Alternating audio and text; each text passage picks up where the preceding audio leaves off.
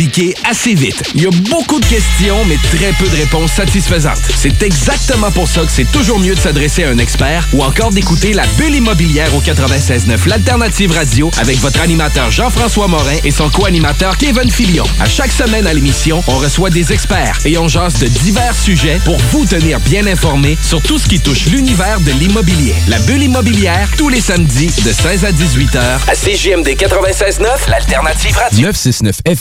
969fm.ca.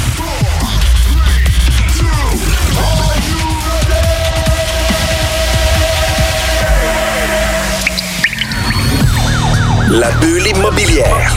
La bulle avec Votre animateur, Jean-François Morin. Jeff, Jeff Morin. Courtier immobilier. Et son co-animateur, Kevin Filion. À chaque semaine, on reçoit des experts sur tout ce qui touche l'immobilier. Et on jase des questions, des réponses pour tout ce que vous devez savoir dans l'univers immobilier. La bulle immobilière.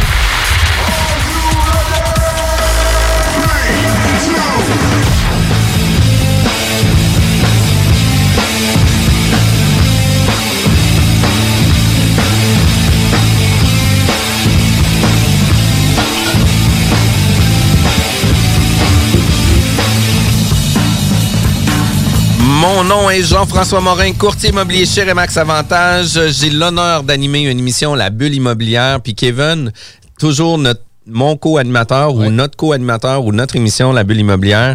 Euh, je te remercie d'être présent avec moi. On a la chance d'animer une émission depuis six saisons, en tout cas que La Bulle immobilière existe. Euh, je te remercie d'être présent avec nous. Puis, euh, savais-tu qu'on était sur le point de mettre un site Oui. La Bulle immobilière en ligne? Puis les filles aiment pas ça que j'en parle, mais crime que ça l'avance la bien, puis c'est cool d'avoir euh, du nouveau. Puis les filles amènent toujours nos projets à un autre niveau. Puis euh, j'ai vraiment Ah, hâte c'est de vous faire le lancement là, euh, officiel. On a des gens en studio qui prennent des photos, qui s'assurent qu'on soit sharp, etc.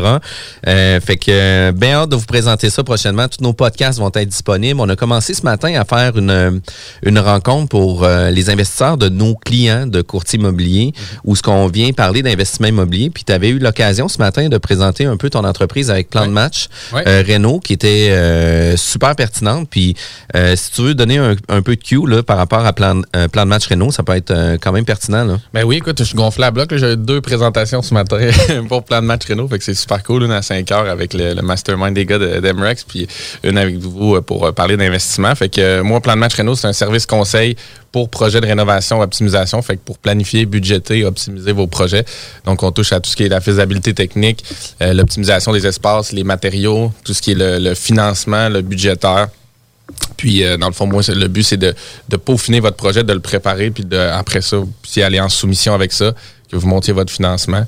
Puis, euh, je me trouve un peu un hybride entre le, courtier, l'inspecteur, puis l'entrepreneur dans une, euh, situation d'accompagnement d'achat. Donc, j'espère que la réponse va être bonne, mais je suis certain que oui. Ah ben définitivement. Puis tu sais, moi j'ai les deux pieds dans le courtage immobilier. On a des projets d'optimisation. On veut toujours avoir un, un, un avis d'expert ou un avis d'amis ou un avis de quelqu'un externe par rapport à qu'est-ce que nous on en pense. Puis tu sais, j'ai eu l'occasion que tu viennes avec moi sur un projet. Puis euh, tes opinions, puis tu sais la discussion qu'on a eue par rapport à ça, ben, me fait cheminer énormément dans ma réflexion. Est-ce qu'on va de l'avant ou on va pas de l'avant? Fait que je trouve ça vraiment pertinent. Euh, Aujourd'hui, on reçoit Steve Forget, investisseur immobilier. Euh, puis c'est le fondateur du blog jeuneinvestisseursimmobilier.com. Bonjour, Bonjour, Euh, Steve, bonsoir. ça va bien? Ça va très bien. Merci de l'invitation. Oui, ben écoute, on apprécie énormément. Aussi propriétaire de Sherpa Immobilier.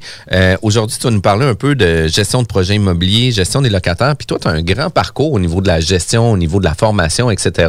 Puis tu nous en parlais hors d'onde, juste avant l'émission, euh, de justement quelques enregistrements qui s'en viennent aujourd'hui, que tu vas pouvoir mettre en place, puis tu vas pouvoir euh, donner de la formation. Puis tes formations, tu les donnes gratuites? Euh, je donne des podcasts, pas des podcasts, mais des webinaires gratuits avec le blog. Je fais des petites vidéos gratuits. Puis là, je viens de lancer, là, il y a quelques semaines, un premier produit euh, qui accompagne un fichier que je donne depuis des années, depuis- depuis 10 ans. Ça fait 10 ans que j'ai fondé le blog. Puis je donne un fichier que j'ai appelé Plex. Donc euh, là, il y a des nouvelles versions. Là, c'est Plex 3.0. Puis je reçois toujours les mêmes questions, donc j'ai décidé de donner une petite formation toute préenregistrée de trois heures qui vient vraiment détailler l'analyse financière d'un projet euh, immobilier. Puis avec des démonstrations dans un logiciel, c'est super pratico-pratique, trois heures, puis c'est vraiment... euh, je, je le donne presque. là. C'est c'est- c'est- c'est pas, c'est pas, pas pas très, cher. très cher. C'était- vraiment pour accompagner là, le blog puis euh, tu sais, donner un cadeau un peu à tous ceux qui utilisent mon produit depuis longtemps. Moi, je je sais pas, passe pas tout à fait de cette formation-là, mais j'avais accroché quelque chose que tu avais fait, je pense, en février. Puis ce que je trouvais intéressant, c'est que c'est des exemples de projets, puis c'est très chiffré, puis c'est très, très, très concret. Fait que je pense que c'est un peu ce que tu veux Ouais, ça c'était probablement un webinaire que j'avais Ouais. donné euh, gratuitement là, il y a peut-être euh, trois semaines. Puis c'était, j'ai j'ai décidé de donner le processus complet. Quand j'ai- fait, bon, les gens me, me voyaient sur Zoom, mais j'ai pris un immeuble puis j'ai fait comme j'étais toute seule en train de l'analyser. Donc c'est quoi mon processus complet d'analyse, tu sais, du secteur de la rue. euh, c'est ça, j'allais sur Ziplex voir les prix. Donc Ouais. j'ai passé pendant une heure et demie. Puis les gens, ont- écoute, euh, ça fait dix ans que j'ai mon blog là.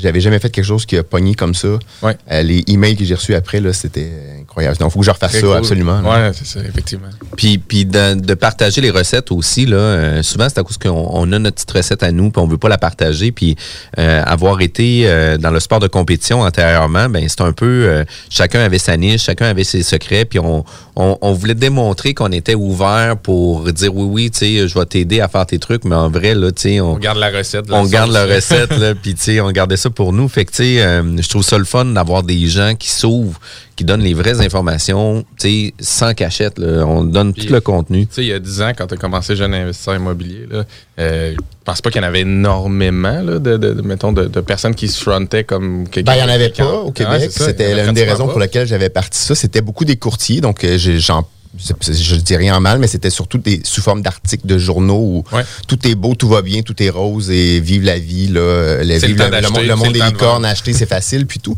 Puis euh, moi, je suivais plusieurs blogueurs en, en Europe, en, en France, entre autres, puis euh, je me disais, ah, il n'y a personne qui fait ça ici de dire les vraies affaires. Puis, Ouais. euh, Mais du point de vue de l'investisseur aussi, comme tu dis. Effectivement, Sinon, c'est souvent les professionnels qui ont, qui ont le exactement. micro. exactement. Cool. Puis, tu as un parcours aussi, là, où ce que tu es consultant immobilier, euh, tu fais beaucoup de gestion de projet. Tu avais un parcours aussi où ce que tu as travaillé, je crois, avec euh, la Ville de Montréal, avec Hydro-Québec, etc. Fait que tu as un parcours de, de gestion quand même euh, impressionnant, là. Ben, euh, c'est, je, je suis consultant et formateur en gestion de projet depuis longtemps, donc c'est pas un consultant immobilier, là, mais c'était euh, gestion de projet de tout type. Hein, donc, euh, tu sais, ça fait presque 20 ans que je fais ça. Donc, on rentre dans une organisation, on regarde ce qui fonctionne pas dans leur projet, on fait des diagnostics, des audits, puis on améliore les façons de faire, on forme les gens. Puis, avec les années, j'ai fini par dévier puis devenir presque uniquement un formateur en gestion de projet, donc euh, beaucoup à l'étranger. Donc, je l'ai fait dans, je sais pas, plus d'une trentaine de pays là, depuis euh, une douzaine d'années. Là, euh, donc, beaucoup en Afrique francophone et anglophone. là. Puis ça t'a amené justement à voyager énormément. Puis tu sais, euh, t'es chargé de cours à l'UQTR aussi. Est-ce que tu es encore chargé de cours à l'UQTR? Oh oui, oui, oui, oui, j'ai un cours euh, en ce moment. Euh, depuis 2018, ouais. Ben, c'est, c'est dans la continuité de ma, mon, ma carrière de, de formateur à- en gestion de projet. Puis euh, Sherpa Immobilier, puis la gestion des projets immobiliers, la gestion des locataires, etc. Là, euh, tu sais, te spécialiser à ce niveau-là, il t'est arrivé de quelle façon? Euh, ben, c'est, ça a découlé via le blog, en fait. Là. Donc, tu sais, le blog, moi, j'ai parti ça euh, innocemment. Ben, j'étais à Rimouski chez mes beaux-parents, puis je savais pas quoi faire un, un après-midi. Puis j'ai découvert un- le- comment partir un blog. Puis là, ça a fini par complètement déraper depuis 10 ans. Donc, même si j'écris presque plus sur mon blog, c'est quand même un monstre. Là. Euh, c'est ça, c'est tout, ce qu'il y a derrière les emails que je reçois, les questions, puis... euh, euh, ben voilà, donc euh, j'avais déjà une compagnie là, qui s'appelle Gestion Sherpa International avec laquelle j'ai ma business opérante là, de, qui, qui existe presque plus depuis le COVID. Là, que Ouais. j'ai, compté hier, j'ai perdu l'année passée 99% de mes revenus dans cette compagnie-là. Ouch. en un an, là, euh, effectivement. J'avais dans la tête 90, puis hier, là, c'est vraiment, tu sais, c'est. Mais se diversifier en immobilier, c'est important. Ben, tu sais, moi, j'avais ma business immobilière à côté, puis, mais tu sais, on ne vit pas de nos immeubles. Euh, moi et Philippe. euh, C'était moi qui Ouais. faisais vivre la famille, puis avec mes, mes, mes, mes contrats de consultant, puis tout. Puis le, le 14 mars l'année passée, ben. Puis mon, mon Ouais. client, mon client principal pour lequel je travaille depuis très longtemps, euh, ben eux, c'est zéro de chiffre d'affaires, là, tu sais, depuis. Ouais, c'est ça. Fait que c'est pas le temps de se former ou de se perfectionner. Ben, eux, c'est qu'ils ont une business à l'international, avec des clients à l'international. Les frontières sont fermées. Je peux plus, moi, je vais pas y aller. Je vais pas venir Ouais. ici me mettre en quarantaine. Tu sais, ça, ça marche pas. Là. Donc, Ouais, je comprends. Il y a une là, logistique depuis, depuis quelques mois, la réflexion, c'est bon. Tu sais, euh, je suis vraiment retourné après la COVID de travailler beaucoup, parce que je travaillais des fois jusqu'à 100 jours par année à l'international, 100 jours ouvrables. là. donc, euh, Ouais. je compte pas les week-ends et les déplacements d'avion. Je me suis dit, bon, tu sais, moi, je pense que je suis un bon vulgarisateur, je suis, un, je suis bon pour faire des diagnostics. je tripe sur l'immobilier, j'en mange jour et nuit, puis euh, j'ai un blog là-dessus, tu sais, 1 plus 1 égale 2, là, à moment donné, là, c'est... C'est ça. Tu rejoins le- le- l'enseignement, la formation Ah, effectivement, directement effectivement. niché en immobilier. Ça fait des années que je me fais demander par des individus de les aider. Là, je, tu vois, puis je refusais, je refusais, je refusais. Je répondais à des emails, mais je faisais pas de coaching. Là. Euh, Ouais. Dire euh, je te suis, là, depuis quelques mois, ben, j'en ai pris quelques-uns où euh, c'est vraiment la pièce. Là, mais Ouais. quelqu'un qui dit Steve, là, j'ai un immeuble à analyser, est-ce que tu veux l'analyser avec moi? Ben, on va le prendre ensemble pendant une heure. Puis, C'est ça. Ben, ça, ton accompagnement que je sais pas que tu veux faire, grosso modo? Je un peu, un peu, là, mais- un peu. Puis j'en parlerai plus tard, là, Ouais, c'est ça. éventuellement pour d'autres choses, mais euh, Fait- pour le moment, c'est, ça, Ça va être ressemble ça. à ça. Excellent. Fait qu'on a quand même là, un passionné de l'immobilier euh, qui a touché à divers niveaux, là, tu sais, autant l'acquisition que la détention, euh, la revente aussi, là, parce que tu dois avoir aussi passé. Presque pas. Non? Du côté de la revente, écoute, on a depuis que j'ai acheté, euh, depuis que- 14 ans à peu près, on a vendu là, là, euh, en début d'année, deux immeubles. OK. Mais Fait j'avais jamais vendu. On gardait, on gardait, on gardait. Puis, euh, bon, là, avec ce que je viens d'expliquer de m'amener, euh, tu sais, les finances, euh, ça, Oh, fait et un an, puis- ça fait un an que je travaille, puis il fallait vendre quelque chose. Là, euh. Fait que t'as quand même réussi à avancer ta croissance sans nécessairement utiliser le levier d'un autre immeuble puis devoir le vendre. Fait que ça, ça se passait Ben, on, par nous, faisait le levier, mais avec les refinancements uniquement. ouais. C'est ça. Fait que t'as- compris le principe, vendre, c'est ça pour ouvrir. Tu l'as Ben, suivi. C'est correct. On a emmené des immeubles à un certain niveau, puis là, tu Ouais. dis, bon, euh, tu sais, c'était des, petits immeubles- des petits immeubles, on va les reprendre pour investir ailleurs. là. C'est super correct aussi. Là. Fait qu'on vient mettre la table sur euh, les, le, le jeune investisseur immobilier.com. On vient mettre la table avec Steve Forget. Euh, écoute, ça va vraiment vite à la bulle immobilière. On a déjà notre premier segment terminé. On va revenir tout de suite après la pause.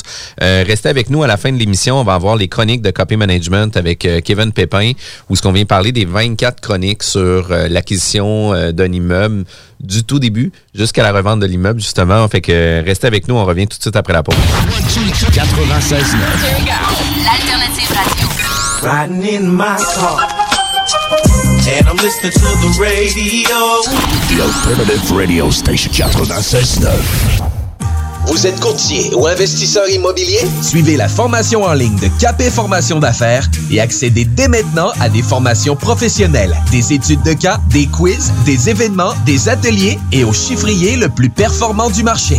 Un programme pour propulser votre carrière d'investisseur immobilier, que vous soyez débutant ou avancé. Accrédité par l'OACIQ jusqu'à 23 UFC.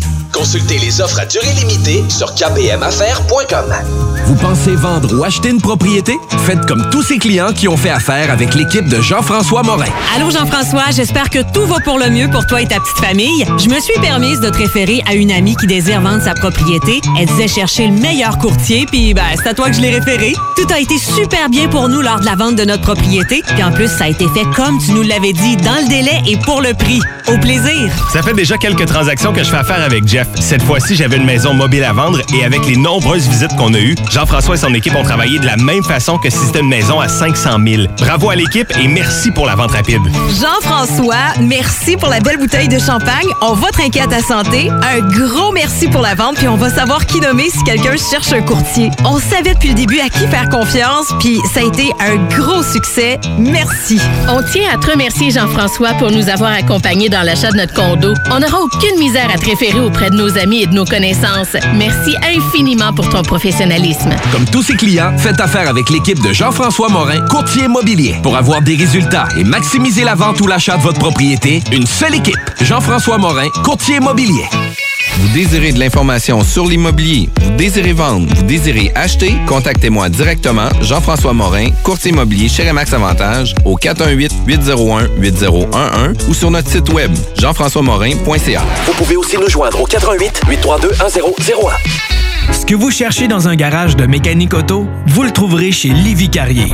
Ce que vous cherchez au fond, c'est la base. Compétence, efficacité, honnêteté et bon prix. Ça tombe bien, chez Lévi Carrier, c'est ça notre base, depuis 1987. Pour voir l'étendue de notre compétence et nos services, simple, lévicarrier.com. Guillaume, Karine, Jimmy, Kevin et Mathias vous attendent pour vous offrir le meilleur qu'un garage peut offrir. Et oui, même Kevin. Un garage Lévi Carrier.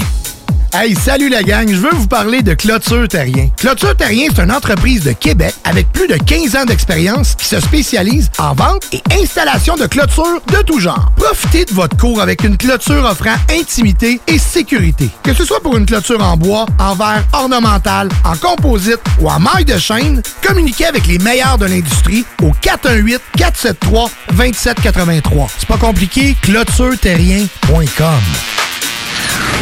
This is Gangsta OG Low, and you're listening to CJMD 96.9 Lévis. Keep it locked, keep it loaded, keep it gangsta, baby.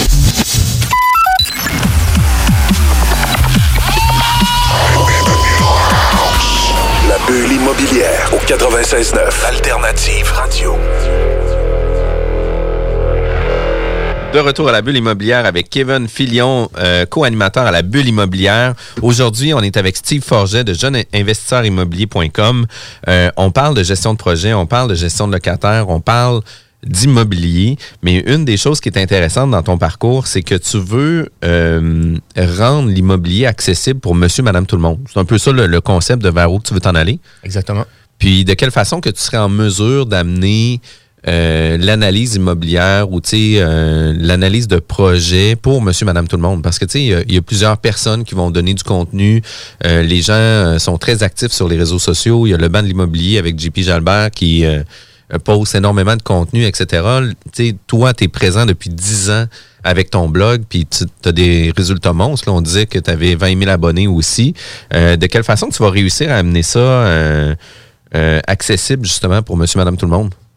Ben, écoute, je vais juste euh, peut-être diviser ce que tu viens de dire en blocs. Là. Donc, tu sais, la- l'analyse d'un immeuble, c'est une chose. La gestion d'un projet, c'est autre chose. La gestion immobilière, c'est autre chose. Là.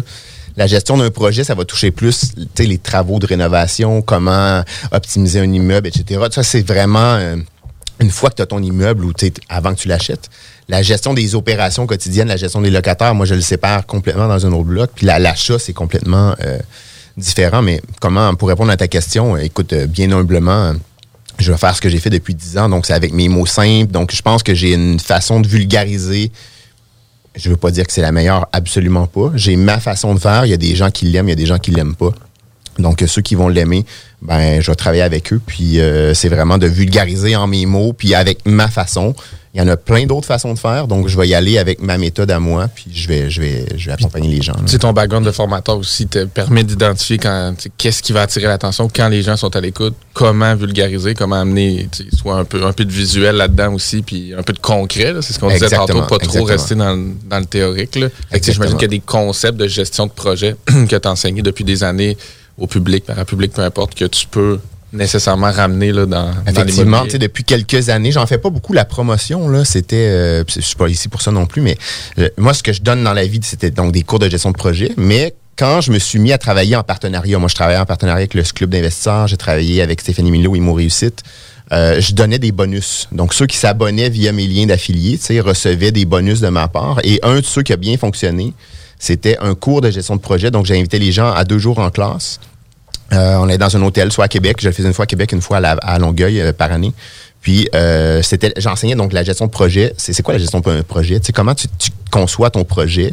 Donc, tu prends un immeuble que tu as un besoin, tu veux rénover ton logement ou, écoute, une salle de bain ou tu veux rentrer l'Internet. C'est des projets. Là, tu prends, prends ton immeuble de- du point A au point B, mais entre les deux, tu fais un ou plusieurs projets. Puis je travaille avec eux pendant deux jours à comment bien définir ton projet, qu'est-ce que tu vas faire, c'est quoi les besoins, comment tu vas vraiment euh, établir ton contenu, donc qu'est-ce que tu vas faire comme, euh, comme travaux, qu'est-ce que tu feras pas? Souvent, les gens vont dire, voici ce que je veux faire, mais ils vont pas mettre la limite, ce qu'on appelle un cadre, là, donc sur ce que je ferai pas, ce que tu vas exclure du projet. Donc, ils vont, euh, et moi le premier, hein, quand gère mes propres projets, parfois j'ai tendance à pas faire ça, puis là, on a le syndrome du temps caillade, donc ton, ton espèce d'envergure du projet finit par prendre euh, des proportions euh, avec un budget qui explose puis tu respectes plus tes délais. Donc, euh, si c'est pas bien fait dès le début, on a un problème. Euh, donc, on conçoit bien le projet, on planifie le projet, puis je le fais pas avec des gros outils compliqués. Tu sais, euh, comment faire un échéancier? Écoute, c'est surprenant comment les gens sont pas capables de faire un échéancier de projet avec du Excel ou carrément en dessinant sur une feuille de papier. Là. C'est quoi tes étapes, comment tu mets tes durées, comment tu fais tes séquences? Euh, écoute, nous, mon associé Philippe, là, euh, mon chum aussi dans la vie de tous les jours, là, euh, il- quand il fait ça pour des petits projets, on fait pas ça dans du MS Project. Là. Il fait ça en dessinant sur une feuille de papier. C'est simple, mais tu sais, il y, a- il y a ces étapes. Donc, comment tu montes ton budget, comment tu gères tes risques, comment tu fais ta communication? Donc, c'est vraiment une gestion de projet de base. Puis moi, je le fais appliquer. Donc, c'est pas juste les deux jours de théorie, mais carrément, je fais 30% de blabla. Puis les gens, je leur fais prendre un de leurs vrais projets concrets. Puis euh, je leur fais élaborer le projet pendant deux jours. Donc c'est ça, c'est ma force, je pense, du côté. C'est ce que j'ai toujours fait depuis 15 ans. Donc quand je donne une formation, nous, c'est 30% théorie et les gens appliquent concrètement devant moi sur un projet. euh, dans toutes sortes de domaines. Donc, parfois, c'est très, très spécialisé dans un sujet particulier, la gestion de projet. Parfois, ça peut être, en deux jours, on fait le cycle de vie complet d'un projet. Donc, je suis capable de le faire en une journée, en deux jours, et je suis capable de faire ça en quatre semaines, d'aller ultra dans le détail. Donc, ça, c'est, c'est, Ça plus la gestion amène du à se poser là. des questions aussi. tu sais, Le monde sont un peu TDAH comme toi, Jeff. tu sais, juste l'enseignement, mettons, euh, tu sais, juste euh, écouter les concepts, tout ça, mais si tu le rattaches pas à un, un propre Ah, projet à toi, ou tu sais, quand c'est toi, c'est ton projet, bon, déjà, tu es plus engagé, mais tu te poses plus de questions aussi. Tu essaies d'aller vers des solutions. Fait qu'il y a comme un- une gymnastique mentale. là, tu sais. on disait avec Jean-Charles l'autre fois, travailler sa business ou travailler sur la s'entraîner sur notre business. Là, tu sais. Fait que euh, c'est un peu ça que ça amène le concret aussi. Fait que je trouve que les gens en tirent beaucoup. Ah écoute, dans la conception d'un projet, je vais, même- moi, je suis capable de donner un cours de 60 heures là, à l'université, 45 heures sur la conception d'un projet. Mais même en passant trois heures dans un, concrètement en faisant des ateliers, les gens vont dire, ah, j'ai jamais pensé à ça. J'ai jamais pensé à ces risques-là, j'ai jamais pensé à ça, j'ai jamais pensé à exclure ci, j'ai jamais pensé à mes parties prenantes, j'ai jamais parti. Donc, tout ce qui va tourner autour de ce que j'appelle le triangle de la gestion de projet, donc définir ton contenu, ton budget et ton échéancier, puis tout ça doit être en équilibre. Si tu continues, tu veux te rajouter un étage à ta maison, là, tu peux pas garder le même budget, là, tu peux pas garder le même échéancier. Donc, il faut que ça soit tout réfléchi, tout bien pensé, sinon ça fonctionne pas. Donc, ça, c'est en conception pas en planification, mais quand tu arrives en suivi après, ben, tu pas fait ça pour rien en avant. Là. Tu Tu as bien défini ton projet, mais maintenant, tu ne l'as pas fait pour le fun. Tu le fais pour faire ton suivi. Donc, comment on peut faire un suivi pratico-pratique? Puis, puis dans la réalité, là, quand on vit de la gestion de projet là, ou qu'on commence dans l'immobilier, on, le on sait que le tireur de joint va venir après que le gars il a posé le gyps. Ça, c'est sûr et certain. Mais le plombier vient quand? L'électricien vient quand? Tu sais, euh, ton gars de finition, combien de temps? Puis toutes ces choses-là, on le sait pas. Puis dans les formations que Kevin nous donnait aussi, ben, tu sais, il mettait justement l'échéancier. Là, tu sais, voici, lui va arriver, il va faire le rough, lui va arriver, il va faire la Exactement. plomberie. Après ça, tu as ton électricien qui va passer. Après ça, ils vont revenir une deuxième fois, là, ces gars-là, parce que, tu sais, ils ont passé le filage, mais après ça, il faut connecter les, les équipements. Là. Fait que, tu sais, euh, Exactement. Puis, tu sais, un exemple concret. Nous, on a, le 2 juillet, on a un locataire qui quitte. On refait sa cuisine. Le locataire suivant arrive le 1er août, mais il y a deux semaines de vacances de construction. Fait qu'on a là du 2 au 15 pour refaire la cuisine, démolition, réisoler et tout. Ça, puis là, les gens vont dire, c'est un petit projet, tu je ne vais pas le planifier. C'est au contraire. Plus c'est petit, plus ton échéancier est court. On a déjà booké notre plombier, notre électricien, le gars de cuisine, quand est-ce qu'il installe et tout. Puis là, on va leur rappeler, puis on va leur rappeler, puis on va. Pour être sûr, il peut pas déca- Écoute, on a zéro marge de manœuvre là, dans notre projet. Là. Sinon, la locataire qui va rentrer le, le 1, elle rentre, elle n'a pas d'eau dans sa cuisine. là. Ah oui, puis définitivement qu'il faut que le plombier soit là. Puis, tu sais, les vacances de la construction, c'est sacré aussi. Là. Les gars travaillent. Puis l'avant-vacances, c'est quasiment des vacances. C'est la folie, Parce que là. personne n'est disponible. C'est toujours un peu comme ça. C'est vrai. Il y a deux semaines de vacances avant les vacances parce que tu peux juste pas penser avoir des gens disponibles juste avant les vacances. Fait que, tu sais, dans ton exemple, faut que tu l'aies planifié, comme Ah tu me ouais. disais en pré-entrevue, deux mois d'avance, que tu répété aux gens un mois d'avance, que tu rappelles deux semaines avant. Puis c'est là qu'on disait que des fois, le bas blesse parce que les gens vont dire pas J'y en ai parlé, mais là, je l'appelle, puis il devait être là lundi, je le rappelle, euh, je le texte le dimanche soir, il me dit qu'il est pas là, puis qu'il est dans deux semaines. Ah, mais là, c'est avant ça que tu l'as échappé. Ouais, là, dans... tu ton suivi comme il faut. Et puis ça peut déraper rapidement, puis ça peut avoir des impacts majeurs parce que tu sais si ton plombier vient pas là, ça donne quoi de poser tes armoires? Il va falloir que tu t'en remontes puis que tu replaces tes affaires. Fait que tu sais euh, chacun a son rôle important puis le fait de faire des suivis avec nos euh, nos fournisseurs, nos sous-contractants, ben c'est super important là. Puis il faut développer aussi, selon moi, des, des relations de confiance avec ces gens-là pour faire en sorte que euh, tu ne niaises pas sur son paiement non plus. Là. Quand ça sera le temps de le payer, là, euh, attends pas que tu envoies la facture quasiment, puis paye-le tout de suite pour dire écoute, j'ai été super satisfait, puis la prochaine fois que j'ai un autre projet, j'espère que tu vas être encore toujours disponible pour moi. C'est important d'entretenir nos relations avec nos sous-contractants et nos fournisseurs. là. Puis, tu sais, il y a plusieurs affaires là-dedans, mais il y a d'être prêt aussi, comme tu dis. Là. Tu sais, ce que tu fais pour ta gestion de projet avec Philippe, ben, les sous-traitants le sentent que tu es prêt, puis que tu as pensé à ton projet, puis qu'ils doivent être là, puis que c'est dû, puis que c'est rodé au corps de tour. Fait que nécessairement, tu te sens beaucoup plus en défaut que si quelqu'un dit, garde, ça serait le fun que tu viennes à début de cette semaine-là, puis je te reconfirmerai. Mais tu sais, euh, finalement, il n'y a, pas tellement d'attente. C'est pas, euh, pas bien géré. Fait que le fait que tu l'as pensé, c'est, redevable.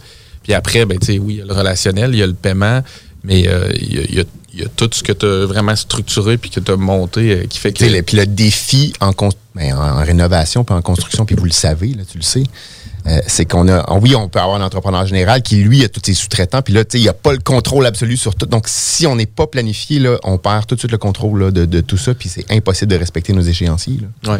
Puis, puis selon toi, Steve, là, dans les gestions de projets immobiliers, là, euh, c'est quoi les erreurs fréquentes ou courantes que tu vois régulièrement là, dans des euh, dans des projets, soit de rénovation ou des choses comme ça? C'est où est-ce que les gens l'échappent le plus souvent? Ben, écoute, c'est- même pas juste en immobilier, c'est partout. Dans, moi, je travaille dans tous les domaines depuis 20 ans. Je l'ai fait à l'international, dans le domaine de la finance, dans le domaine de la santé, dans le domaine de la route, du barrage, les projets mal définis. Euh, on n'a pas bien défini notre projet. On veut escamoter toute la, conception, la planification parce qu'on veut tout le temps être. Tu sais, moi, je suis le premier, on veut démolir le logement avant d'avoir réfléchi. Et là, tu finis par euh, dire, euh, moi, euh, moi, je donne toujours de mes propres exemples. J'ai un article super populaire sur mon blog, puis c'est le syndrome du temps. C'est typique, là. C'est que je commence mon projet, je ne l'ai pas planifié. Je ah, je vais changer la céramique dans la salle de bain. J'accroche le bain avec le marteau, je vais changer le bain. Tant qu'à faire le bain, je vais, refaire la salle de bain. Puis là, tant qu'à refaire la salle de bain, la plomberie de la cuisine est en arrière. Puis là, là tu perds ton contrôle de ton contenu. Puis là, finalement, tu as aussi insonorisé le logement. Donc, ton 600 du début est rendu à 23 000. Ça donne un beau résultat, là. Mais euh, ça peut être causé du stress financier. euh, des- je manque du- On vient de le vivre dans un gros projet là, où euh, on l'a peut-être un peu échappé dans la gestion de projet l'année passée. Là. Il y avait le COVID, j'avais les enfants à la maison, puis tout. Puis une année, euh, ouh, là, ah ouais, ah, tant qu'à y être, tant qu'à y être, tant qu'à y être, tant qu'à y être, là, mais une année, c'est ça a coûté plusieurs centaines de milliers de dollars. quand ça commence à déraper, ça va juste plus vite, là, dans le fond. Autant si tu l'as vraiment scripté extrêmement en tête, ça va bien. Autant dès que ça dérape, t'as pas laissé nécessairement de buffer. Tu sais, je sais pas comment tu suggères aux gens de, aussi d'a- d'aborder leur gestion de projet en termes de, de buffer, je sais pas comment dire. Une, En fait, rés- de une jeu, réserve de- financière ou une réserve Ouais, de temps. Exactement, tu sais, les deux. Ben écoute, c'est tellement variable. Si ça fait, euh, tu sais, il y, a- il y a un gars ici, je parlais à Québec, là, qui a 1500 logements, là, euh, il installe une cuisine par journée dans ses, Ouais, dans ses le logements. benchmark est fait. Une année, là, tu sais, sa réserve, là, lui, là, il, il sait, là, parce qu'il met Ouais. quelqu'un qui l'a jamais fait puis qui va rénover un triplex puis qui tout strippé. Ouh, tu sais, mets-toi peut-être une bonne réserve de 20 là. Et peut-être qu'elle va pas être assez, là. Mais quelqu'un qui fait ça à répétition, euh, tu vas peut-être avoir un 10 là. Puis une réserve de temps aussi, comme tu dis, euh, en termes de si c'est ton premier projet immobilier que tu rénoves complètement un 4,5 par exemple, ben tu sais, on va dire normalement, c'est peut-être un 6 à 8 semaines, mais tu sais, assez de te planifier moi, un 10-12. même si je suis en gestion de projet, je suis, je suis toujours l'optimiste, mettons, dans le groupe. Là, fait que là, Philippe m'a restreint depuis quelques années, mais par exemple, moi, je rénovais une salle de bain, c'est une semaine. là. Ouais. Ah, Il y a quelques années. mais tu sais, mettons, je disais, ah oui, la locataire s'en va, puis là, je relouais le logement, tu sais, euh, dix jours plus tard, puis là, je disais, bah, c'est juste une semaine à une salle. Non, mais là, c'est juste faire les joints, là, tu sais, quand tu le fais, là, avec Ouais. la, la séquence. Ça te prend 5-6 jours juste à refaire les joints, là, euh, une fois que tu as tout fait le- la démolition, l'installation. Tu sais, c'est, au moins deux semaines. là. Ben, c'est là Mais qu'un petit ou un moyen ou un gros projet, des fois, les délais ou les laps finissent par se ressembler, là, dans le fond. Effectivement. Donc, tu apprends avec les, avec les ça. erreurs aussi. Là. Ben, qu'est-ce que je trouve vraiment le fun, c'est ton humilité par rapport à tout ça, parce que tu es super transparent aussi. On en fait tous des erreurs, puis tu sais, le fait d'exposer nos erreurs fait en sorte aussi qu'on fait grandir les autres beaucoup plus euh, pour justement éviter les gens de, de faire la même chose que nous. Là, puis on l'a tous vécu. Là, puis tu sais, moi, le premier, quand j'ai fait des travaux dans une salle de bain, euh, j'ai démoli mon mon salon parce que la salle de bain était au-dessus. Puis là, je me rends compte que finalement, la structure était pas bonne. Puis là, j'étais comme, ah ouais, c'est fait comme ça. Puis là, tu sais, euh, tant qu'à être, on va faire ça. Tant qu'à être, on va faire ça. Mais tu sais, mon projet de 6 000 a coûté 18 000. là. C'était pas pendant toute la même affaire. Là. Mais tu sais, euh, j'ai appris énormément dans ce projet-là, par exemple. Tu sais, j'avais 25 ans, je connaissais pas C'est nécessairement. dit, hein, j'ai appris énormément. Oh, Mais tu sais, ça, quand, c'est quand pas- tu le fais pour toi, tes erreurs, moi, euh, Ouais. souvent, tu sais, on appelle, on appelle ça coronie mal chaussée. Hein? Moi, c'est on commence un projet, je le planifie pas. Philippe le fait, moi, je le fais moins. là. Même si je suis très bon pour enseigner ça. Quand j'arrive pour l'appliquer à mes propres concepts, Ouais. j'ai plus de la misère. Euh, mais, euh, tu sais, si je le fais pour moi, je dépasse de 20 000 c'est pas grave. Si je le fais pour un client, ou? Ouais, ouais, non, non, là, définitivement. là, tu organisé. Mais, c'est là que c'est important de se donner une rigueur puis une discipline sur nous-mêmes. parce que, tu sais, on va exiger des cadres, on va exiger des disciplines pour tout le monde qui va nous entourer. Mais nous, ah ben non, il n'y a pas de problème. triche, nous autres, hein? on peut tricher. Euh, on est toujours les meilleurs tricheurs de notre euh, échéancier puis notre horaire. Puis je vois Marie-Ève qui a un grand sourire. Euh, effectivement, on revient euh, tout de suite après la pause. Vous étiez à la bulle immobilière. 96.9 FM. Vous êtes courtier ou investisseur immobilier? Suivez la formation en ligne de Capé Formation d'affaires et accédez dès maintenant à des formations professionnelles, des études de cas, des quiz, des événements, des ateliers et au chiffrier le plus performant du marché. Un programme pour propulser votre carrière d'investisseur immobilier, que vous soyez débutant ou avancé. Accrédité par l'OACIQ jusqu'à 23 UFC. Consultez les offres à durée limitée sur kbmaffaires.com. Allô, je suis Guylaine et je voulais vous partager une expérience géniale avec l'équipe de Jean-François Morin, courtier immobilier. Nous avons essayé de vendre notre propriété depuis plus d'un an et nous n'avons pas eu de résultat que ce soit par nous-mêmes ou avec un autre courtier. Nous avions été référés à l'équipe de Jean-François Morin par des amis qui eux aussi ont vendu leur maison rapidement avec leur équipe. C'est vrai aussi qu'on voit ses affiches et son marketing puissant partout aux alentours, mais aussi sur le web. On a rencontré Jean-François et son équipe et nous nous sommes vite aperçus qu'ils étaient très différents de ce que nous avions l'habitude de voir. Ils proposent un service professionnel, une expérience extraordinaire et on voit que leur marketing vend et que notre projet est pris entre bonnes mains. Ils sont excellents. Nous avons vendu en 13 jours à plus de 98 du prix que nous avions affiché. L'équipe de Jean-François Morin, courtier immobilier, est vraiment incroyable. C'est un gros wow pour nous. On va faire comme nos amis et on va vous référer assurément. Vous désirez de l'information sur l'immobilier, vous désirez vendre, vous désirez acheter, contactez-moi directement, Jean-François Morin, courtier immobilier chez Remax Avantage, au 418-801-8011 ou sur notre site web, jean-françois-morin.ca. Vous pouvez aussi nous joindre au 88 832 1001. Bernatchez Plamondon Avocat. Le droit, c'est la combinaison des règles de longue date et l'intégration des développements d'une société en changement constant. Combinant tradition et jeunesse avec 50 ans d'existence et une équipe jeune et dynamique qui est là pour vous guider dans vos questionnements et vos besoins de représentation.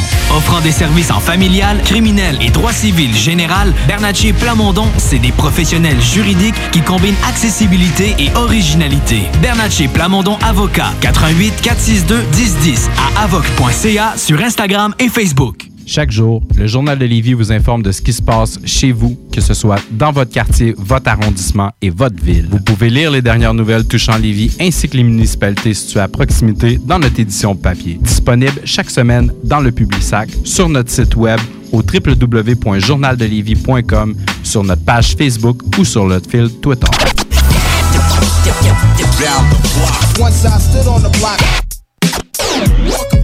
Bedou, c'est le bloc hip-hop, toujours à l'affût des nouveautés. Revisiter des vieux classiques. La bonne vieille chronique de proue. Des entrevues locales et internationales. Tout le bon beat que t'écoutais dans le temps. Bedou, le bloc hip-hop. Chaque jeudi, 22h sur CGMD 96.9. 969fm.ca. CJMD, le 96.9 à Lévis. Maman disait toujours, la vie c'est comme une boîte de chocolat. On ne sait jamais sur quoi on va tomber. Ah ouais. Moi, ma mère disait toujours, la vie, c'est comme un gros quartier immobilier. Tu sais jamais sur quelle maison tu vas tomber avec un vice caché.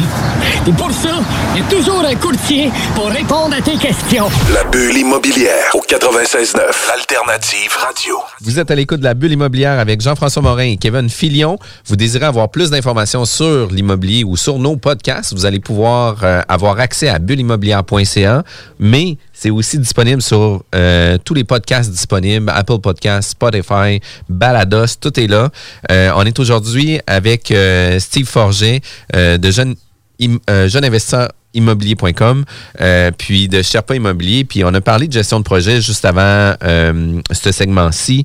Euh, puis là, on va parler de gestion de locataire, gestion de l'humain, mais tu sais, dans un autre volet, pas nécessairement toujours pour dire ben écoute, la rénoviction, c'est la meilleure euh, idée du monde, etc. Mais tu sais, quand on se met dans la peau du locataire, là, quand on se met dans ses chaussures, est-ce que c'est bon pour lui? Est-ce qu'on on offre vraiment des belles occasions, des belles options? Tu sais, euh, c'est pas toujours une question de cash for keys tout le temps. tu sais, euh, de quelle façon qu'on est capable d'accompagner nos gens?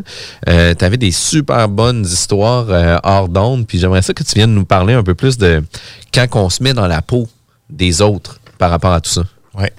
J'ai fait une vidéo suite à un article dans la, je pense dans, la presse dernièrement. C'est un gros immeuble euh, où tout le monde était. Et c'est encore euh, en date où on enregistre cette, euh, cette émission-là. C'est dans le journal ce matin aussi. Donc, il y a eu une inspection de la ville de Montréal qui démontre que l'immeuble est vraiment, vraiment endommagé. Puis tous les groupes sociaux se mettent là-dedans pour dire mon Dieu, c'est épouvantable. Mais oui, c'est un drame humain. Je comprends le côté du propriétaire que oui, il faut rénover, puis oui, on veut récupérer notre, nos billes, mais est-ce qu'on prend la peine de se mettre dans la peau des autres? Donc, c'est vraiment le but du vidéo que j'avais fait dernièrement. Et si je fais un parallèle avec euh, ce que j'ai fait en Afrique, donc euh, je sais que je vous ramène loin, là, je m'éloigne de l'immobilier, mais regardez comment on peut pousser ce concept-là loin. Euh, quand on développe des projets publics, donc je parle pas de projet privé, mais un projet public. Donc, par exemple, moi, je travaille dans des projets financés par la Banque mondiale au Congo, par exemple, ou au Sénégal, ou euh, Côte d'Ivoire. Euh, et qu'on veut construire une route ou un aéroport ou une infrastructure, puis qu'on va, donc c'est génial pour le développement économique de la région. Ça va amener de la job, ça va créer de la job, ça va, ça va aider le pays. Mais j'ai à délocaliser des gens. Parce que l'autoroute, il faut la mettre en quelque part. Euh, quand j'ai fait un projet de barrage au Bénin et au Togo, on a 25 000 familles qui vont être inondées euh, lors de la montée des eaux. Ben nous, fallait, moi j'étais spécialisé là-dedans, donc on faisait des, des- enquêtes so- sociales, donc euh, dans les études d'impact environnemental et social. Et on regardait c'est quoi l'impact sur ces gens-là. Mettons, la, montée des eaux, j'ai des, des familles, mais il fallait tout aller les enquêter. Et on regardait, mais c'est quoi ces revenus? Ça, écoute, un- je donne une petite anecdote, mais mettons un arbre fruitier. Ça a une valeur, là. Ils vont manger de ça, ils vont pouvoir le vendre. Donc, on, on devait mettre des valeurs sur tout et on devait les compenser, mais aussi les réinstaller puis s'assurer qu'ils retrouvaient un niveau de vie Similaire. égal, égal ou supérieur. tu sais.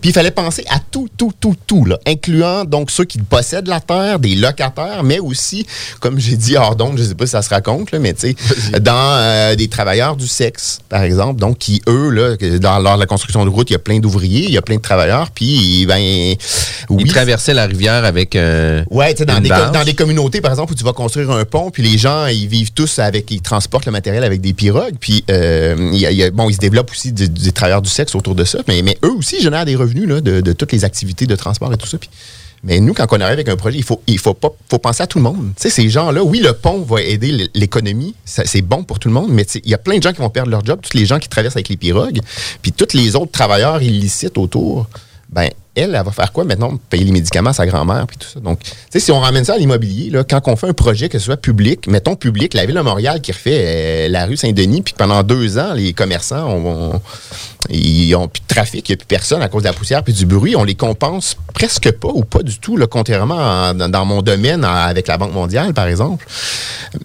Et quand nous, promoteurs privés, on veut faire, on veut améliorer un immeuble, ben ça, ici, tu sais, on est, ce qu'on entend dans vos émissions, dans les journaux, dans tous les blogs, puis moi-même, je, je me cacherai pas que je l'ai fait, là. Tu sais, de, de faire de cash for keys, d'aller négocier, euh, parce que tu veux aller chercher un. Mais on oublie le côté humain. C'est un drame pour ces gens-là. Moi, j'ai des gens que j'ai vus que ça fait 30 ans, 40 ans qu'ils sont dans un logement, dans un immeuble que j'ai acheté. Puis oui, j'ai déjà tenté de négocier des départs. Euh, dans d'autres cas, on n'a pas voulu le faire pour des côtés humains. Euh, mais on oublie ça, ce côté humain-là. Donc, cette personne-là, elle perd ses repères, elle perd sa mère qui habite à côté. Euh, tu sais, comment où elle va se reloger là, à 500$ piastres par mois à Montréal. Tu habites à côté d'un métro depuis 40 ans. Puis oui, c'est pas normal qu'il y ait un loyer, tant qu'à moi, aussi bas. Donc, il y a quelqu'un, il y a un propriétaire là, qui a mal fait son travail, mais il, faisait peut-être pour des bonnes raisons, dire moi, j'augmente pas mes locataires. Nous, on arrive avec un marché différent. Puis là, tu dis oui, il faut que je l'augmente parce que j'ai pas, veux un prêt plus élevé, etc. Donc, je comprends tout à fait ça, mais on est-tu capable de faire un pas de recul puis de dire oui, mais ces gens-là, on fait quoi pour les aider? tu sais? Comment? Je peux pas toutes les envoyer à Shawinigan. Là. Non, non, puis c'est pas, c'est pas juste une question cash for keys tout le temps. C'est pas Ben- juste une question d'argent qui va régler la situation. là. Tu sais, des fois, c'est une question de proximité. Euh, Mais ça change le dynamisme, dans le fond. Tu sais, dans l'exemple que tu dis, euh, bon, les travailleurs du sexe en Afrique, mais ça reste que ça peut te rapporter ici. C'est pas parce que tu te fais donner 3000 pour dire tu étais dans un 4,5 qu'elle va dans un autre 4,5 à côté. Déjà, probablement qu'il va être plus cher, mais qu'est-ce va qu'est-ce que tu vas faire avec le 3000 dans le sens où, comme tu dis, ça change ton dynamisme, ça change la manière que tu fais tes revenus. Tu n'es plus à distance de marche de où tu travaillais, tu n'as plus ta famille, tu n'as plus une aide pour tes enfants. Il y a plein, plein d'autres affaires que, comme investisseur, des fois, est-ce qu'on veut ne pas ouvrir l'œil à ça? tu sais? Parce qu'on veut pas tomber? Mais il y en a qui veulent pas le voir. Il y en a qui veulent pas le voir, puis c'est correct parce qu'on regarde le côté business puis argent, puis moi j'en vois là des commentaires, tu dis, tu sais, c'est on les catégorise que ah, les pauvres ils se débrouilleront puis ils s'en iront puis c'est pas, tu sais, nous on améliore puis on crée des beaux logements. Oui, c'est vrai. Dans le long terme, là, on prend un immeuble qui a pas été rénové depuis 50 ans, 60 ans, 70 ans, on lui redonne une vie pour un autre 70 ans. Euh, on- je pense qu'on fait quelque chose de bien pour la communauté, mais ça vient avec des impacts négatifs sur certains individus. Puis, c'est est-ce que c'est est-ce que c'est au public à s'en occuper? Est-ce que c'est je pense que c'est une responsabilité partagée. Donc, on peut pas juste dire ah, j'ai donné 12 000 pièces, il est parti. Puis ah, oui, mais ton 12 000 pièces, ça va juste payer le surplus de loyer pour euh, 18 mois. Là. C'est moi, je trouve que ce que tu as dit, c'est que on se donne souvent la mission noble, justement, on améliore le parc immobilier. C'est tout vrai, là, on est tous d'accord avec ça, on le fait tout un peu, mais on peut, ça peut pas se limiter à ça. Il faut regarder comment qu'on le fait, puis si on se questionne vraiment. J'ai pas, j'ai pas la solution à ça. Tu sais, J'en parlais hier avec. C'est du cas par cas aussi, là. J'en ai avec Philippe. Tu sais, pourquoi les, les loyers sont aussi bas dans certains secteurs? Mais est-ce que c'est à cause qu'on était limité avec la régie du logement pendant 40 ans, puis que là, maintenant on arrive et tu dis ça n'a plus de bon sens. Là, Tu sais, il faut que l'étape est tellement grande entre le maintenant puis ce que ça vaut. Qui, qui- qui ont fait quoi avec ces gens-là? Là, Mais ça amène des cas extrêmes comme la tour que tu parlais de, de 90 logements. Mais le, le fond de ce qu'on ce qu'on dit, en fait, c'est que la, la fin justifie pas nécessairement les moyens. là. C'est pas Ouais. parce qu'on améliore le parc immobilier qu'on qu'on peut le faire à, à n'importe quel coût. Une petite parenthèse que je vois beaucoup dans plusieurs groupes euh, de discussion là, sur Facebook. Euh, je l'ai vu hier là, à plein, plein de fois. Là, les gens disent oui, mais ils ont, là, il y a un cas de suicide. Là, euh, Quelqu'un qui s'est suicidé en 2019 suite à une tentative de rénoviction. Puis les gens disent oui, mais tout, le monde est censé connaître la loi. Il y avait juste à s'informer de ses droits et tout. Mais sans rentrer dans le détail, je peux vous dire que ça, c'est en train de changer pour le tribunal administratif du logement. Là, je, l'ai vécu. Euh, donc, nous, on a fait quelque chose, là, une négociation honnête, euh, qui n'a pas eu de pression. Euh, ça a été fait dans les règles. On était hyper honnête avec le pourquoi on voulait. Donc, on s'est entendu, on a signé des documents contre de l'argent. Et les gens ont changé d'idée après. Ils sont allés voir des comités de logement. Et euh, le comité de logement a rédigé pour eux des fausses lettres, qui donc en disant qu'on les avait menacés, euh, intimidés, euh, patati, patata. Et la juge ne les a pas crus. Ils ont été honnêtes, là. Ils ont dit c'est pas nous qui avons écrit la lettre, c'est pas nous que. Et malgré le fait que le juge ne croyait pas la version des locataires, parce qu'ils ont voulu résilier l'entente de résiliation de bail, ils ont voulu la faire annuler par la régie et ils ont réussi. Et pourquoi ils ont réussi? Et carrément, là, c'est on était des gens éduqués, on parle bien, on s'exprime bien, on est bien habillé. Écoute, c'est carrément ça que l'avocat disait, là, qui le représentait. Donc, eux, c'est la partie forte. Mes locataires, puis écoute, je vais utiliser ce que je vous ai dit, le- le- le- leur avocat a carrément dit ça devant le juge. Regardez, ma, ma locataire, c'est pas l'outil le plus aiguisé de la chaîne. Ou, euh, donc elle est, elle est pas la plus intelligente du monde, donc elle ne connaissait pas ses droits. Donc, vous auriez dû lui dire ses droits qu'elle pouvait refuser. Nous, on- dans les cas, on n'a même pas eu à se rendre là. Ils ont accepté le truc. Euh, Il y en a un des deux, ça a duré huit minutes. Là. Il s'en allait signer sans même prendre d'argent. Puis j'étais comme, mais là, c'est- quelque chose. Là, tu sais, euh, ça, puis genre, genre, je suis sorti de là en disant, ben voyons donc, il a des acceptés tout de suite, on n'a rien eu. Mais tu sais, ça, été fait y a sans pression, sans rien. Là. Et la juge a quand même dit, ben vous auriez quand même dû lui dire qu'il n'était pas obligé, puis qu'il aurait dû prendre quelques jours pour réfléchir, puis tout. Puis on, a, on s'est vu annuler nos résiliations de bail. Ça, c'est une cause vraiment importante. là. C'est- Puis là, ben, elle est en train d'être reprise dans d'autres cas. Là. ça, il y a la- d'autres jurisprudences. Puis là, tu te dis, ben, tu sais, donc, sur le coup, j'étais extrêmement fâché parce qu'on a vraiment été honnête, là. Puis là, on s'est refait avoir avec des comités de logement qui ont menti carrément dans des lettres, là, puis qui ont monté la tête à nos locataires. Puis la juge, elle, elle nous balance ça d'en face après, puis tu fais, tu sais, après, avec le recul, tu dis, tu sais, là, c'est tellement rendu gros, puis il y a tellement de gens qui se font euh, faire de la rénoviction. Ben, c'est peut-être ça que ça va prendre là, une année là, pour. euh, tu sais, il faut les protéger aussi. Là. Mais co- comment les protéger? Au détriment des autres aussi, là, il faut toujours Mais c'est sûr que c'est au détriment du propriétaire aussi que là, nous, on peut plus faire ce qu'on veut avec nos immeubles. Donc, mais tu sais, bref, il y a une réflexion, je pense, à avoir euh, qui est plus globale là, que. Mais tu sais, c'est un envers de médaille extrême quand même. Là. Fait que, euh, les locataires étaient de bonne foi, ils ont signé les documents, demandent l'annulation du document, puis que le régisseur te dise, ben écoute, t'as pas Malgré que la éduqué. preuve est fausse. Ouais. Quand Malgré tout fort. ça, là. Ouais, c'est ça. Puis, Malgré que t'as C'est écrit, raison. c'est écrit dans le jugement. Là. Ouais, c'est ça. Euh, euh, je, n'ai pas cru monsieur. Tu sais, la juge, je ne crois pas à la version de monsieur. Mais malgré tout, je, pr- je protège la, comment on dit ça, la veuve. La veuve et l'orphelin, là, ouais, c'est quand même ça, pareil. C'est- comme ça qu'ils ont décidé de trancher. Exactement. Fait que, tu sais, à un moment donné, la presse qu'on donne aux rénovictions, ça, ça a une pression sociale aussi, c'est plus grand, ça se rend aux politiques. là. Exact. Fait que raison de plus pour faire les choses de la bonne façon, malgré que dans l'exemple. Dans les bonnes fait. façons, là, honnêtement, avec le recul, la seule affaire qu'on puisse être. De un, j'aurais dû enregistrer ma conversation pour. tu sais, Ça aurait été facile à prouver que l'autre partie mentait. Et de deux, c'est, je pense qu'il faut leur laisser un délai de temps pour signer. Tout le monde fait des, plein de tactiques qu'on entend dans les groupes de discussion de tu arrives avec ta pile de cash, les payes, il faut que tu signes sur le. Moi, il y a quelqu'un là, qui fait ça à tour de bras qui m'a dit Steve, une fois qu'ils ont signé le papier, c'est fini. Là. Ils peuvent plus Mais là, moi, j'ai une, preuve que ça marche Ah, ah, pas. Là. peut-être pas. Euh, donc, tu sais, f- dans les bonnes pratiques, ben, tu leur laisses le temps de, de réfléchir. Fait que tu leur dis, écoute, prends l'argent, signe le papier, on va mettre la date de demain. Fait que comme ça, tu auras le temps toute la soirée pour y réfléchir. Ah ben, fait que, euh, il y a des gens qui vont trouver des tactiques pour... euh, Mais c'est un peu comme en vente, là, tu sais, Ben le oui. délai de 10 jours, puis la vente itinérante, tout, tu sais, ça protège. un droit de peu dédié, contre- effectivement. Ouais. Puis, puis, euh, tu sais, puis c'est important de se mettre dans le pot aussi. Puis on veut pas dire que c'est mauvais de, de- de procéder à ça. Puis c'est pas là le point non plus. Là, tu sais, euh, des immeubles qui ont besoin. Puis moi, je pense que ça, ça s'applique aussi là, dans, dans le patrimoine de vouloir sauver des, des bâtisses qui ont 200 ans mais qui sont finies. Là, tu sais, arrêtez de vouloir faire euh, du neuf avec du vieux. Là. Criff, euh, c'est plus bon, c'est plus bon. Là, tu sais, arrêtez de vouloir sauver le monde. Là, tu sais, euh, ça marche plus, ça marche plus. Euh, soyez très restrictifs sur le nouveau projet de remplacement. Ça, j'ai pas de trouble avec ça, mais arrêtez de vouloir qu'on mette un million pour sauver une bâtisse qui en vaut 100 000. Là. Tu sais, bien qu'à un moment donné, il faut, faut faire la part des choses. Puis Même chose avec les locataires. tu sais. Euh, il y a des discussions qu'on doit avoir avec eux. Il y a des, euh, il y a une compréhension qu'on doit faire aussi. Puis il faut pas les traiter en bétail. Là. Tu sais, Mettez-vous dans l'allée, puis on va jusqu'au bout. Là, puis c'est comme ça, puis c'est tout. Là. Fait que, tu sais, je trouve ça quand même euh, ultra pertinent, euh, les informations que tu nous partages, Steve. Puis, si jamais on a besoin d'informations ou on aimerait te contacter pour tes nouveaux programmes de formation sur ton fichier Plex euh, ou euh, de consulter ton blog, de quelle façon qu'on peut communiquer avec toi? Ben, écoute, jeuneinvestisseurmobilier.com, j'ai un petit onglet euh, Contactez-moi ou sur la page Facebook, là, donc Jeune Investisseur Immobilier, qui est beaucoup plus active que, que sur mon blog, qui est plus statique, là, avec des articles, là, mais euh, effectivement. Et sherpaimmobilier.com là, que je viens de, de mettre sur pied, qui va évoluer dans les prochains mois éventuellement. Vraiment cool. Restez avec nous euh, tout de suite après la pause. On va recevoir Kevin Pépin pour les chroniques, les 24 chroniques euh, de Copy Management sur l'investissement immobilier. Euh, vous étiez à la bulle immobilière. Je vous remercie. Passez une belle journée. Puis tout de suite après notre émission, Zone parallèle.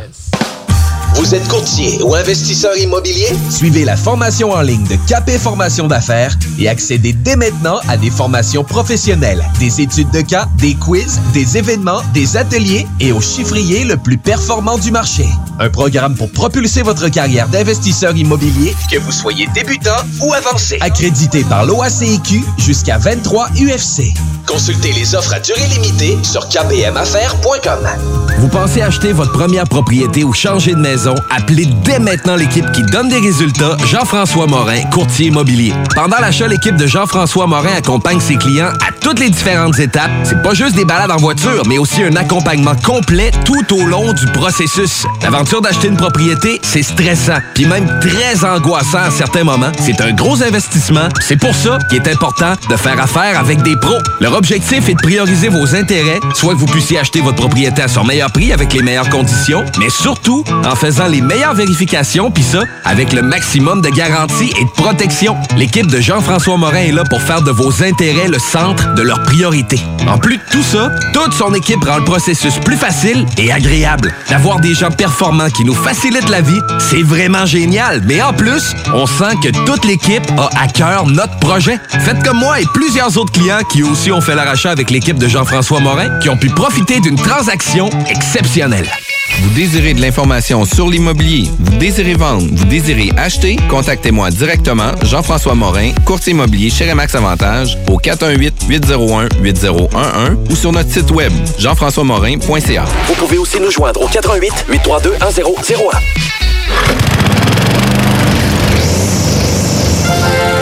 832 1001. Weedmaps Weedman Lévy, les spécialistes en entretien de pelouse, offrent aux gens de la région un service abordable et personnalisé depuis 1987. Opéré par la famille Garant depuis trois générations, Weedman offre le meilleur programme sur le marché pour obtenir une pelouse verte et en santé. Pratique éco-responsable, technicien certifié, résultat dès la première année. Rendez-vous au weedman.com pour une première visite à 24,95 avec le code promo CJMD. Et maintenant, profitez de l'été. C'est la foire aux chaussures du printemps à votre sport expert Atmosphère des Galeries Chagnon. Du 2 au 13 juin, venez profiter de rabais sur plus de 3000 paires de chaussures pour hommes, femmes et juniors. La foire aux chaussures, c'est du 2 au 13 juin au sport expert Atmosphère des Galeries Chagnon. Détails en magasin. CJMD 96.9. Branché sur Lévis.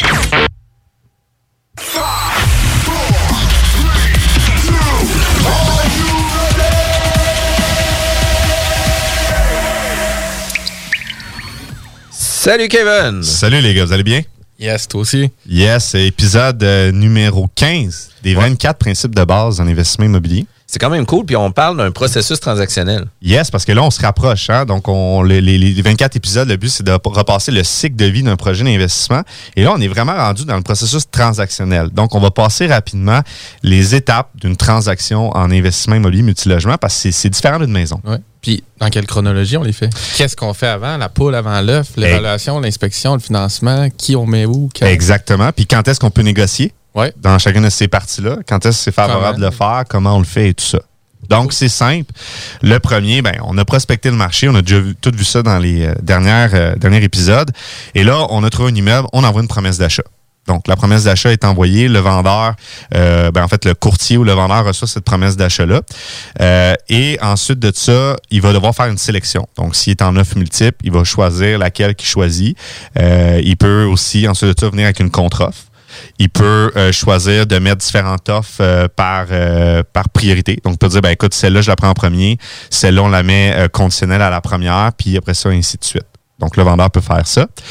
Si, par exemple, c'est votre offre qui a été choisie, vous vous êtes, euh, bon, vous êtes entendu, une signature, eh bien là, évidemment, il y a des conditions dans cette promesse d'achat-là, habituellement. Mais évidemment, la promesse d'achat peut être faite sans condition ou dépendamment de votre, si vous êtes l'acheteur, niveau de motivation à vouloir vraiment geler la transaction et d'aller chez le notaire. Et comme on a vu dans la capsule précédente, votre euh, niveau de solidité et de crédibilité.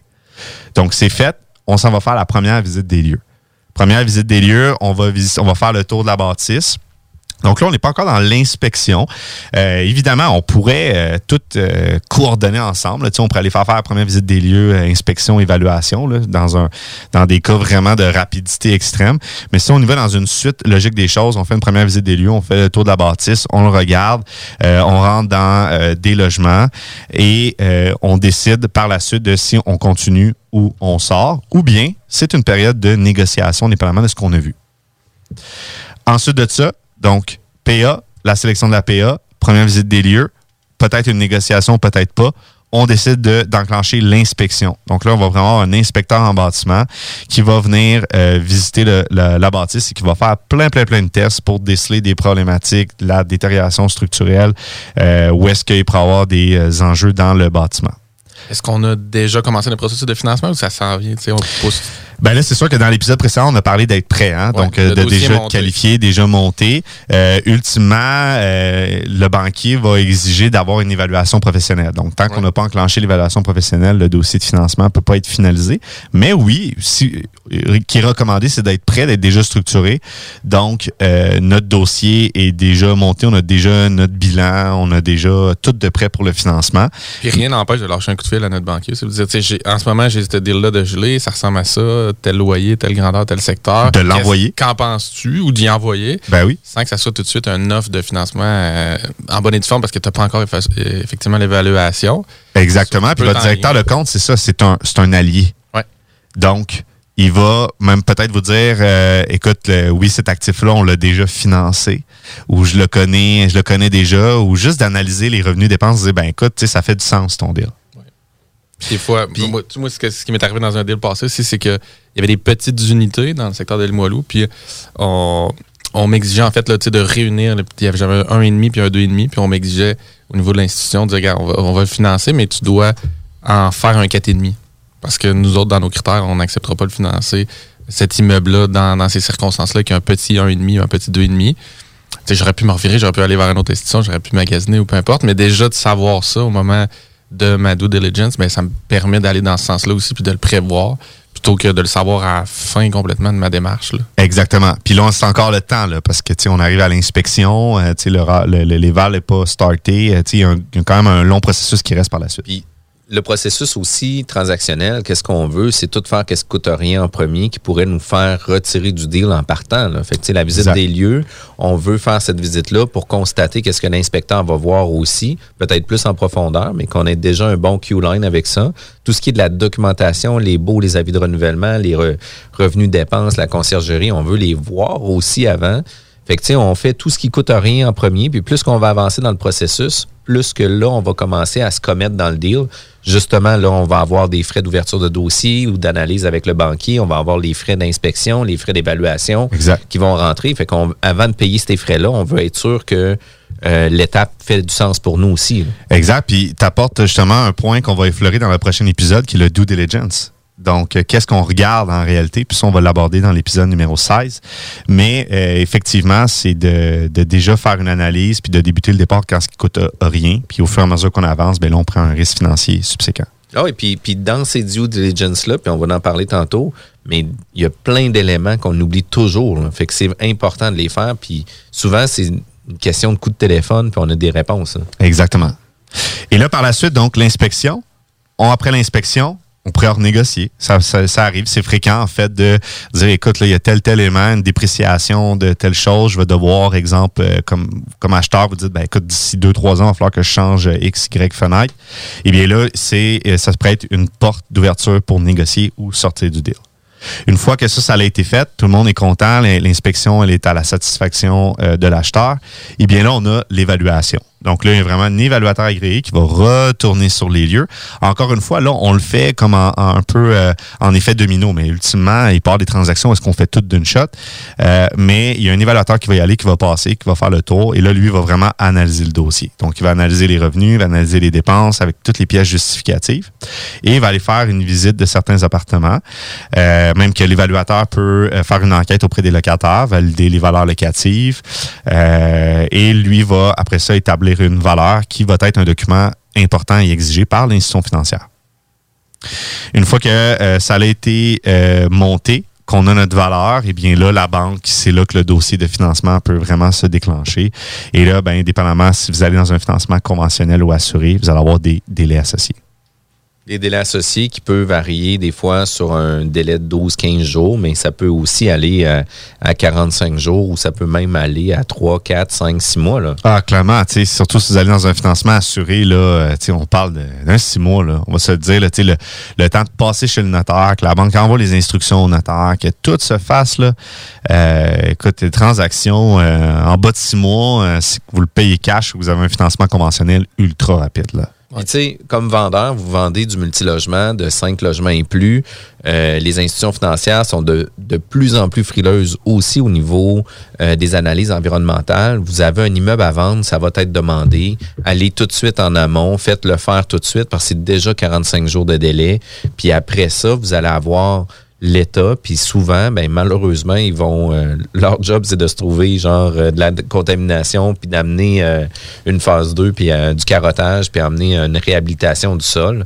Mais c'est des délais qui sont extrêmement longs, puis il n'y a pas une banque, et même la SCHL, qui vont vouloir se commettre avec un sol con- contaminé. là. Ben non, exactement. Puis c'est bon que tu apportes le, le, le- le test environnemental parce que là, on faisait l'exemple d'un processus transactionnel pour un Ciplex où est-ce que là, il n'exige pas de test environnemental. Mais oui, aussitôt que tu rentres dans du 7 et plus, il va y avoir une exigence de test environnemental.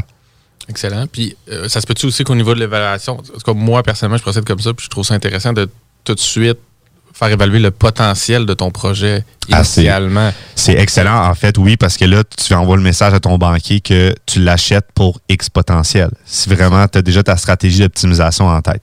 Cependant, faire attention parce que si, admettons, euh, tu veux faire une acquisition euh, conventionnelle, puis tu as l'intention de tout le rénover, euh, puis que c'est dans tes premiers deals, puis que là, tu dis déjà au banquier, voici ce que je vais faire, euh, là, tu peux rajouter des facteurs de risque. Donc, euh, oui, c'est important d'être transparent avec son banquier et tout ça, mais c'est de s'assurer aussi qu'on n'est pas en train de se faire un meilleur culpa aussi là, dans la transaction. Ouais, c'est ça. quand même super intéressant. Puis là, on vient juste de par effleurer le processus transactionnel. Il y a tout le, le- le- l'émotif qui vient à ça aussi, les délais qui viennent courir avec ça. Puis c'est important euh, de se faire un checklist des différentes conditions, puis de qu'est-ce qui va se faire, puis de se mettre des délais aussi, puis de faire en sorte de pouvoir tenir très serré aussi tes délais dans ton processus parce que tu veux pas te faire aviser euh, par ton courtier, Hey, écoute, il te reste juste deux jours. Il fallait que tu le saches qu'il te restait juste deux jours. Puis il y a des suivis qui doivent se faire aussi dans le dossier pour s'assurer que ça les rend un rendement. là. Ben oui, puis euh, si je peux te faire une passe à la palette, JF, c'est là qu'un bon courtier, euh, c'est là qu'un bon courtier est important parce qu'il va te tenir les délais serrés, puis il va driver ça pour toi. Donc, euh, et Parce oui. que tous les professionnels qu'on a nommés, c'est pas tous des gens qui attendent votre appel pour venir euh, Non. inspecter, visiter, évaluer le lendemain. Fait Exactement. planifier no- notre shot. là. Puis qu'on en a parlé dans l'épisode du Dream Team, le courtier habituellement, il y a déjà un bon réseau des Ah, inspecteurs évaluateurs. Puis pareil aussi pour l'évaluateur et l'inspecteur, tu veux qu'il y ait une disponibilité pour toi sur un délai court. là. Tu veux t'assurer tes professionnels avec qui tu vas travailler vont être dans ton deal au bon moment que tu vas en avoir de besoin. là. Exactement. Si jamais on veut avoir plus d'informations sur euh, les formations que vous donnez, kpmaffaires.com. Donc, on a un studio de tournage. On produit euh, tout notre contenu nous-mêmes à l'interne. Contenu qui est fait par des professeurs universitaires, professionnels de l'immobilier et on est même accrédité par l'OACQ. merci beaucoup, Kevin. Merci. La Zone Insolite est une émission avec des animateurs différents chaque semaine, dont Conscience Plus, APA Paranormal, l'Association québécoise de l'ufologie, MUFON International et Enquête de terrain, une émission franco-québécoise. Insolite vous ouvre ses portes. On y parle de plusieurs sujets inexpliqués, dont les fantômes, les ovnis, la conscience, des